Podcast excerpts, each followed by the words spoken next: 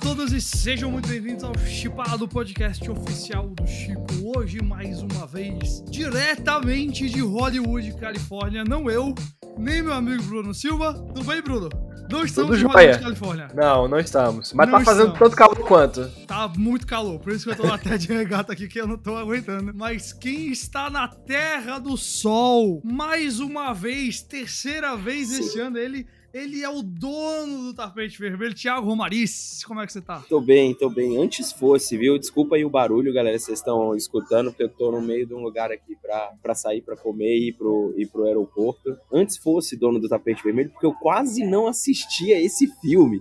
Isso é Tá? Por muito pouco. Foi um drama. Eita, E depois, nós. em outro momento, eu conto pra vocês com mais detalhes. Posso dizer a vocês, nossos queridos ouvintes e espectadores, que eu, eu fiquei muito tenso e eu não tava Ó, nem perto de Pra quem, tá, pra quem tá vendo a gente no YouTube, Hum. eu vou fazer só o símbolo. Você vai no nosso YouTube e veja. Mas foi isso aqui, ó. Não Foi passou, complicado. não Complicado. passou nem Wi-Fi. Ai, ai. Bom, a gente não pode. Assim, nem eu nem o Bruno vimos o Pantera Negra Wakanda pra sempre ainda. Mas o Thiago participou lá da, da- do Tapete Vermelho, foi pra estreia do filme. E você não pode ainda, Thiago, entrar em grandes detalhes. A gente só vai poder fazer isso em novembro. Mas você pode dar uma passadinha, que eu sei que você já Sim. fez no seu canal. A gente já botou também no tipo.com.br e nas nossas redes sociais. Eu, eu sei que o pessoal já deve ter visto, mas eu vou pedir pra você falar primeiro do filme, o que é que você achou como um todo, e também falar um pouco da experiência, como é que tava o clima no tapete vermelho, particularmente em relação, eu queria saber, ao Chadwick Boseman, que a gente sabe que esse filme é uma grande homenagem a ele. Então me diz aí primeiro do filme. Cara, eu acho que era uma. Dá pra eu responder as duas coisas numa coisa só, porque eu acho que o clima no tapete vermelho ele reflete muito o que é o filme. Que é uma grande homenagem ao Chadwick Boseman, mas ele entende que o Chadwick é um pilar, é um símbolo do que o Pantera Negra significa como um grande movimento cultural, né? Ok. que é um lugar onde você consegue falar, usa a mitologia de super-heróis e tudo mais pra falar sobre várias coisas diferentes e sobre temas muito importantes, né? E eles usam isso no filme. Obviamente o Chadwick Boseman é homenageado algumas vezes durante o filme, tipo a presença dele como Pantera Negra está lá o tempo inteiro. Mas o filme entende que precisa evoluir, precisa seguir com, com a mensagem em si. Então, e eu acho que isso estava no tapete vermelho também, sabe? Acho que as pessoas estavam lá vendo isso, lembrando muito dele e com um misto de emoção, né, de emoção de choro, de perda, mas muito mais felizes assim por ter conseguido trazer esse momento muito importante, trazer esse filme muito importante, que eu acho que é um feito do Ryan Coogler em relação a a tarefa gigante que ele tinha, né, de conseguir fazer um filme que fosse uma homenagem ao mesmo tempo uma expansão. E aí eu posso dizer duas coisas assim do filme, cara. Ele tem muito cara de fase 3, tá? É porque, e aí eu digo fase 3, o final da fase 3. Por quê? Porque ele é um filme que trata de luto, ele é um filme que trata de escolhas muito difíceis da família. Ele tem, ele é um filme maduro em temas para falar sobre grupos que são colonizados, grupos que são marginalizados, nações que são jogadas ao léu, né, do tipo por causa dos colonizadores. E, e ele faz isso tudo muito bem no meio de uma grande jornada de herói que você vê ali, de heróis, né, que você vê heróis e vilões.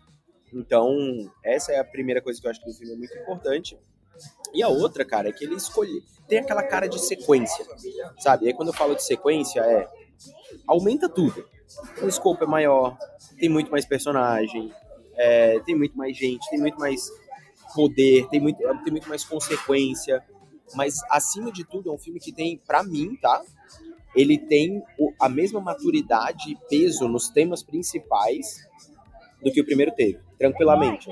Dá pra dizer tranquilamente. Acho até que ele é mais corajoso que o primeiro filme em, determinados, em determinadas decisões de roteiro. É, ele se prejudica de vez em quando, eu acho, pela quantidade de histórias paralelas que ele precisa colocar, mas é, a gente vai poder entrar em detalhes mais a fundo depois sobre isso. Mas, cara, é um dos filmes mais emocionantes e impactantes que eu vi esse ano, mas assim, não tenho a menor dúvida. E quem não gosta da fase 4 da Marvel vai sentir que voltou 3, 4 anos no passado assistindo esse filme. assim, Totalmente. Ele é um filme muito, muito, muito, muito, muito alinhado com o que a Marvel fazia antes. É, e é meio que a evolução do que a gente viu acontecendo em Guerra Civil, Pantera Negra, é, Infinity War e tudo mais em relação à maturidade, né? Então, eu acho que a galera vai curtir bastante nesse aspecto. É um filme grande, né, velho? Duas horas e meia de filme. Cara, eu tenho tanta coisa pra falar, mas eu não posso falar, porque a trilha sonora desse filme é absurda. E a Angela Bassett. Rapaz, é o filme, o filme tirou a. Rihanna da aposentadoria, bicho, apenas. Você esbarrou com a Rihanna lá? Eu vi a Rihanna, vi o Winston Duke. Eu não consegui ver muita, eu não consegui ver muita gente, né? Eu vi o Winston Duke, eu vi a Dominic Thorne, eu vi o Simu Liu, vi o Kevin Feige, a Rihanna só de longe, muito longe. Então eu não consegui ver muita gente por causa da confusão toda. Mas o que eu posso dizer pra vocês é que tecnicamente esse filme é assim, se o Oscar não tiver lotado de coisa, ele vai pegar as mesmas indicações que o primeiro pegou, porque eu acho que ele é melhor que o primeiro. Esse ano tá bem, bem apertado, mas eu acho que até pra melhor filme o Pantera tem chance. Não falo isso tendo visto o filme, falo isso só olhando assim o, o, o cenário, né? É questão mais de quantos blockbusters eles vão querer colocar, porque tem o Top Gun que vai entrar, Avatar e o Pantera. E a gente já tem uns outros filmes de gênero tudo, tudo em todo lugar. ao Será que mesmo Batman tempo. entra? Acho que o Batman não vai, não. Mas o, Eu acho que não entra, não, é. mas o, esses três aí estão na briga e o Tudo Todo Lugar ao mesmo tempo também tá nessa parte assim, de filmes mais de gênero e tal. Bom, é. Beleza, cara, a gente não vai poder entrar em mais detalhes, como você falou, mas claro que o Chipado vai fazer um episódio inteiramente dedicado ao Pantera Negra Wakanda pra sempre, falando sem spoilers, falando com spoilers, falando do Chadwick Boseman, falando tudo isso mais pra frente. Então, se inscreva aí no nosso canal no YouTube e acompanhe o feed do podcast no, no- nos aplicativos de podcast para não perder. Mas, ok, Bruno Silva, Bruno Silva é o seguinte. é, na falta de um Kevin Feige, a DC achou dois. Porque depois de meses e meses e meses buscando uma pessoa para liderar a DC Films, que agora chama DC Studios, a divisão de filmes, animação e séries da DC Comics na Warner Bros. Discovery. Finalmente nós temos não só uma pessoa, como duas que vão ser responsáveis aí por esta tarefa ingrata, alguns diriam até, que é tirar a DC, vai não vai que ela tá nos últimos anos. Teve alguns filmes bons, a gente teve esse ano Batman, que foi ótimo, aí teve Adão Negro, que foi tudo menos ótimo. Ano passado teve o Esquadrão Suicida, que eu gostei bastante, mas muitos adiamentos, polêmicas no Flash, cancelamento de Batgirl, assim vai. E as pessoas responsáveis por fazer isso são James Gunn, que dirigiu os três filmes do Guardiões da Galáxia, que dirigiu O Esquadrão Suicida e criou o Pacificador, e Peter Safran, que é um produtor mais voltado ali pros filmes de Invocação do Mal, produziu todos os filmes aí daquela franquia, Annabelle, A Freira, esses aí, e também produziu Aquaman, Shazam e as suas continuações. além Da turma do. James Wan. É da turma do James Wan, exatamente. O James Gunn vai ser o cara criativo, ele vai ajudar a escolher as histórias, a trazer o tom e a guiar essa parte assim do universo TC. E o Peter Safran vai ser o cara dos negócios, né? Fechando os contratos e manuseando ali a necessidade dos diretores com as necessidades dos estúdios e assim vai. Qual é, então, a sua primeira reação ao saber de James Gunn e Peter Safran aí como chefões da DC? Você acha que foi uma escolha boa? Você tá preocupado? Como é que você tá? Eu acho, que, eu acho que não apenas foi uma escolha boa, como eu acho que foi a melhor escolha possível. É a escolha que vai agradar os Zaslav, né? Tem, eu acho que muito de- desse, desse momento da DC, ele tem sido o Zaslav, depois que, né, da, da fusão da Warner com a, com a Discovery, de tentar ali é, promover mudanças, né? Deixar do agrado dele, né? O que eu acho que pode ter contribuído mais nos bastidores. Não tô falando de coisas de problemas com atores, isso eu acho que é outra, outra questão. Inclusive, eu acho que é um, vai ser um dos grandes desafios dessa dupla no, no curto prazo. Vai ser lidar com todas essas polêmicas envolvendo aí o Ezra Miller, né? Com o filme do Flash e, e, e essa rebarba de filmes universo DC e U, né? Que agora mudou de nome. É, acho que vai ser um grande desafio. Mas prime primeiro acho que vai ser isso. E o, o, o Zaslav claramente queria um Kevin Feige e achou. Do lado do trabalho do James Gunn em si, por que, que eu acho que vai dar certo? Mal é mal, apesar de todos os percalços, apesar de todos os problemas, apesar de todos os filmes com problemas criativos, filmes que não agradaram crítica, filmes que, em sua essência, falharam em construir um universo coeso tal qual a Marvel conseguiu fazer, o Zaslav quer tentar mais uma vez, mesmo com todos esses percalços, as três figuras proeminentes dessa era sobreviveram. Da- Gal Gadot tá lá com a Mulher Maravilha, deve continuar. O Henry Cavill está, de, está continua como Superman. E se você forçar um pouco a barra, até o Ben Affleck como Batman ainda dá pra, né? Provavelmente... É, a, a última coisa que a gente tinha escutado é que ele tinha gravado as cenas pro lugar do Michael. Keaton, né? Exato. É, isso. Então, então você também, né, mal é mal, ele, ele ainda tá por aí. O que que falta? Construir o universo ao redor dessas figuras conhecidas. E que cineasta melhor pra lidar com personagens desconhecidos. IPs completamente obscuras dos quadrinhos e trazer da melhor forma possível pro cinema. Cara, eu não vejo nome melhor do que o James Gunn, porque ele não fez isso só uma vez. Ele fez isso três vezes. Com os Guardiões, e não tô falando só da trilogia de filmes, mas a franquia Guardiões como um todo, com o Esquadrão Suicida, que tá, tudo bem, tinha umas figuras conhecidas já e tinha o outro filme, mas ele trouxe muita gente nova também. E a série do Pacificador. Então, assim, para mim é o melhor nome possível para enfim transformar o universo DC dos cinemas em um universo. Eu concordo com você, eu acho que foram, foram escolhas muito boas. Assim, o James Gunn é dos dois, óbvio, que é o, o mais empolgante do, das escolhas, né? Porque o Peter Safran é um produtor, ele não é um cara da parte criativa. E o Gunn é. E o Kevin Feige, ele é especial porque ele engloba essas duas coisas. Ele nunca dirigiu um filme, ele não é um roteirista, mas se engana quem acha que ele não tá na parte criativa da Marvel. Ele vem disso desde que ele trabalhou lá com, com os produ produtores. Brian no... Singer. Exato, nos filmes, do, nos filmes dos X-Men, exato. Ele, ele presta muita atenção nesse lado e ele entende muito desse lado, ele entende muito dos quadrinhos, ele trabalha muito próximo do talento, ou seja, dos diretores, dos atores, assim vai. Ele tá totalmente ali presente, também guiando a grande narrativa da Marvel como um todo, né? Então, é, Cara, eu, eu acho que o James Gunn ele ocupa esse espaço e o Peter Safran faz o espaço de ter um jogo de cintura que vai ligar o Gunn até o Zaslav. Porque o Zaslav ele é um cara extremamente conservador em vários sentidos e ele tipicamente não favorece o que Hollywood chama de creatives, né? Que é justamente pessoas do lado criativo como James Gunn. Ele favorece executivo, ele favorece produtor, ele favorece gente do business, né? Tanto que quem, quem comanda a Warner Bros. Pictures hoje, né, o estúdio de cinema, é o Michael DeLuca, Pam Abdy, que eram, são veteranos aí de 40 anos na indústria. Então, uh, é muito encorajador que o Zaslav tenha liberado, vamos dizer assim, um creative pro comando da DC, ainda que tenha o Safran junto. Porque se ele, ele podia muito bem ter pegado um cara que não tem nada a ver com a DC, só porque é veterano de Hollywood botado lá. E o James Gunn, como você falou, ele tem tudo que a gente precisa para comandar a DC. Ele sabe fazer humor, ele sabe fazer emoção, ele sabe fazer história mais séria, ele sabe mexer com basicamente todo tipo de personagem. É até engraçado, você falou aí que ele lida bem com qualquer tipo de personagem desconhecido. Eu tenho até para mim que o o maior desafio dele vai ser lidar com personagens grandes. O maior personagem que ele já se envolveu até hoje foi a Harley Quinn. Ele nunca Verdade. fez nada com nenhum personagem de primeira primeiro escalão. Talvez é, a gente possa, a gente possa é, dizer que ele tenha transformado você, o, Guardião, Guardiões. É, se você escalão, considerar né? que ele escreveu alguns dos diálogos dos filmes dos Vingadores, né? É, Mas bom, assim, obviamente é uma contribuição muito pequena, né? Não é nada parecido com tocar um filme do Superman, por exemplo, né? Exato, tal, exato. Talvez seja talvez o primeiro grande filme com a assinatura de James Gunn nesse universo vai ser esse filme novo do Superman, né? É, e, e, na verdade, o, o, Guardiões da Galáxia Volume 3 talvez seja justamente o, o, melhor teste de fogo, porque ele tá existindo num mundo onde os Guardiões da Galáxia tiveram dois filmes de muito sucesso e tiveram participação nos Vingadores. Então agora, talvez esse. Talvez agora os Guardiões da Galáxia sejam de escalão A. Eu não acho que eles são Batman, Superman ou Mulher Maravilha, mas talvez eles sejam maiores que a Harley Quinn. Mas de qualquer forma, ele vai ter que agora brincar, vamos dizer assim, no parquinho dos adultos. Então, vai ser muito interessante para mim ver isso.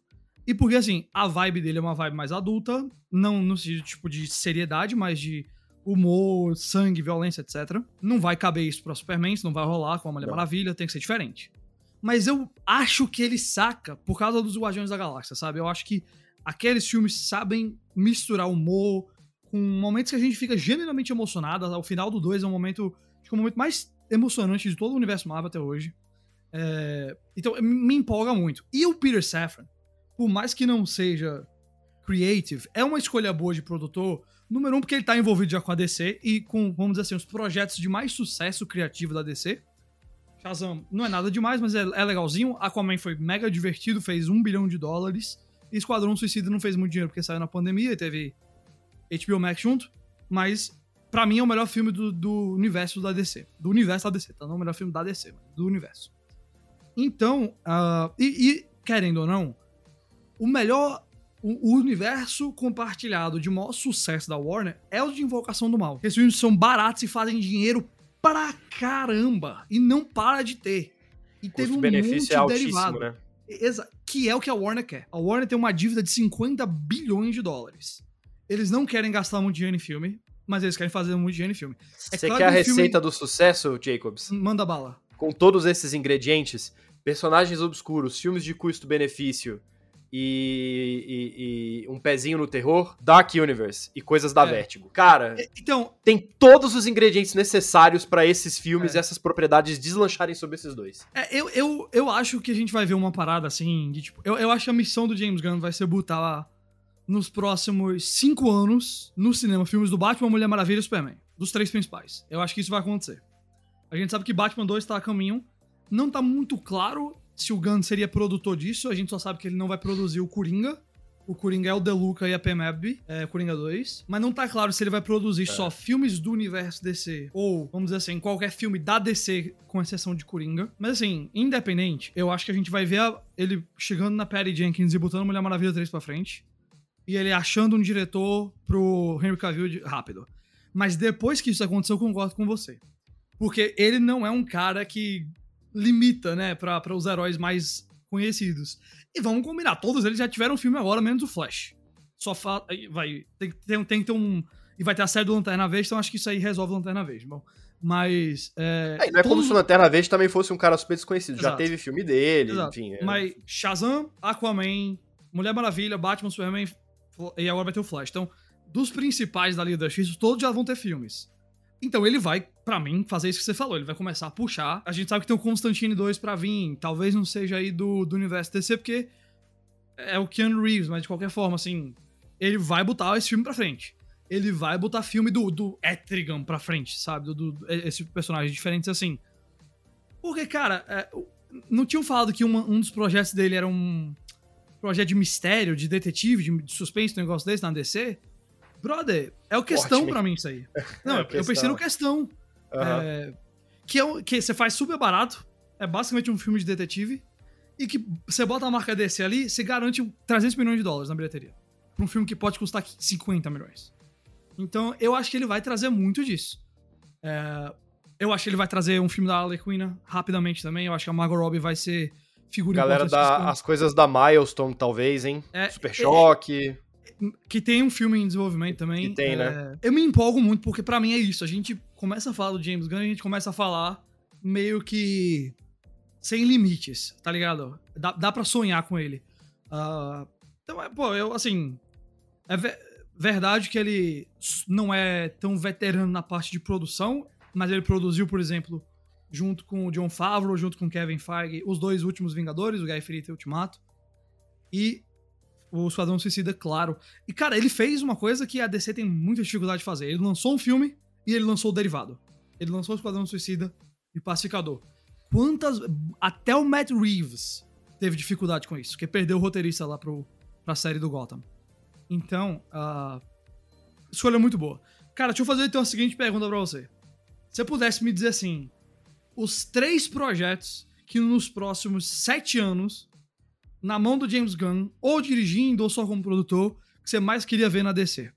Sem os que a gente já sabe que vão rolar, tá? Tipo, Batman, o Coringa, Tá. o Shazam e tal. E Eu acho que Liga da Justiça Sombria, eu acho que é algo que tem que ter, assim. É, o Toro E- tá e aí, eu- né? É, e eu faria logo com todo mundo, sabe? Não, não, não, não vai fazer um filme do Constantino, não vai fazer Monstro do Pântano, Não. não põe a Zatan, não. Traz todo mundo junto uma vez. O Adão Negro já mostrou que você não precisa ter esse contexto pra tacar um monte de herói na tela, o público vai, vai aceitar, não tem problema. Hoje em dia, isso aí é, É, de boa. hoje em dia é, é- é- é- é tranquilo. Eu acho, né, é, talvez até pra fazer um pouco de justiça ao personagem, porque ele não teve uma oportunidade de dar muito certo nos filmes da DC até agora.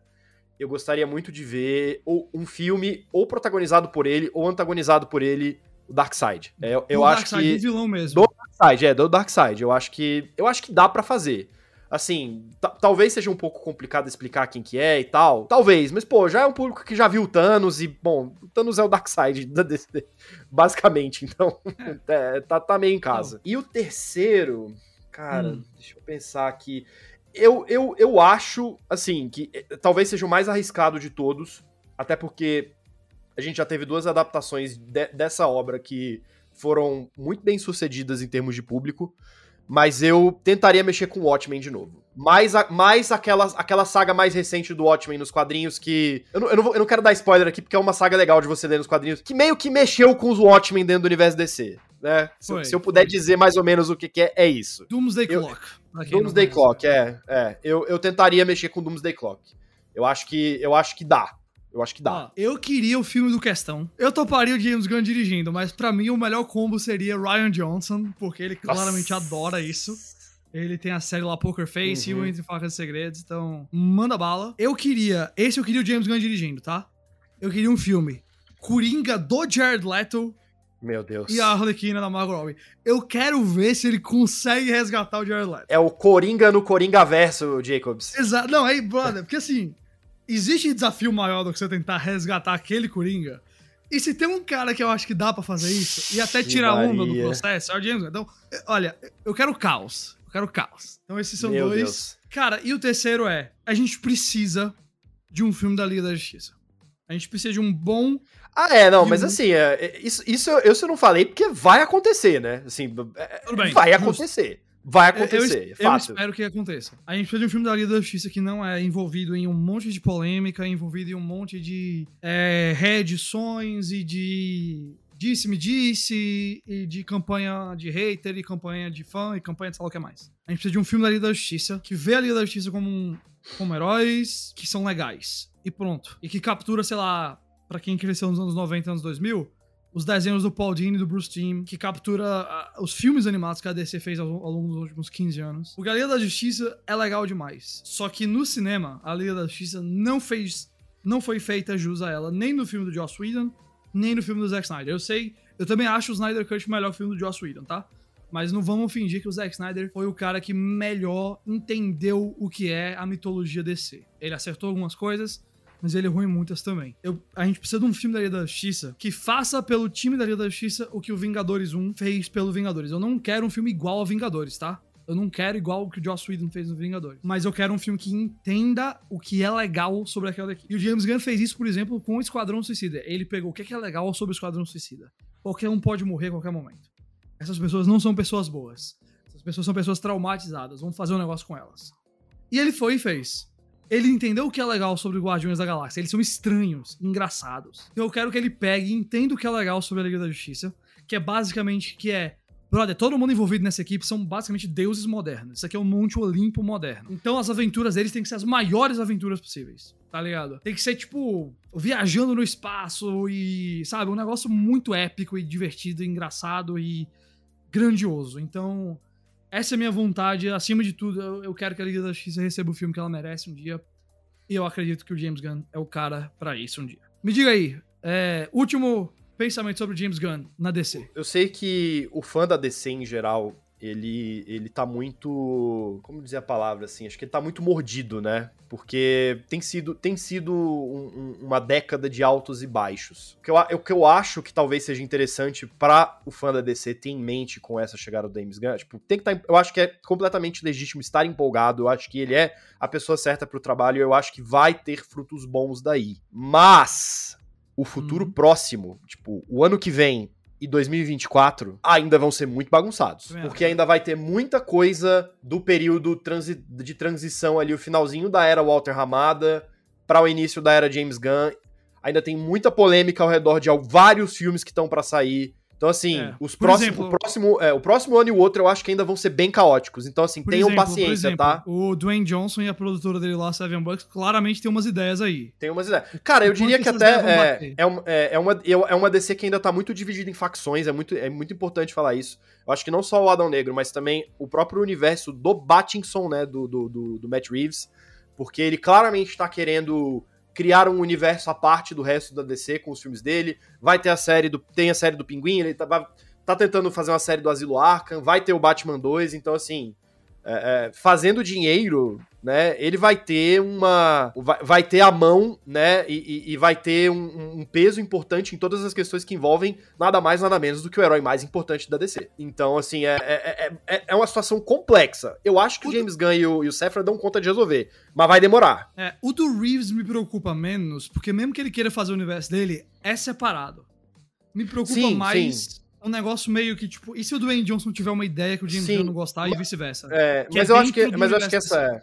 Sim, não, eu acho que eu acho que isso também pode ser um problema. Eu digo o- ser um problema mais por uma questão de dinheiro mesmo. Tipo, ah, o James Gunn quer fazer um filme tal do universo DC e o Matt Reeves quer fazer o filme do Batman. Pra quem o Zaslav vai dar dinheiro? Eu acho que aí pode ser um problema. Criativamente, eu acho que cada um vai estar no seu quadrado e tudo bem. Eu acho que é mais uma Tranquilo. questão de, de, de orçamento mesmo. Show de bola, beleza. Bom, o Chipado volta então semana que vem pra falar de mais coisas do mundo de entretenimento. É, eu queria agradecer o Thiago, que falou com a gente lá da Califórnia. Agradecer a você, Bruno, pelo seu tempo. E agradecer a nossa audiência querida. Semana, semana de Pantera Negra, né? É na outra semana. Ah, é na outra, é na outra, é na na outra. Tô viajando então. Eu tô tão empolgado pra ver esse filme, Jacobs, que, que, Também. que eu não posso nem esperar, não consigo nem esperar Bom, ah, eu tô muito animado também, cara. Muito animado mesmo. É, já comprei meus ingressos, inclusive, porque mesmo que tenha cabine, tem que, tem que ir depois, que é importante.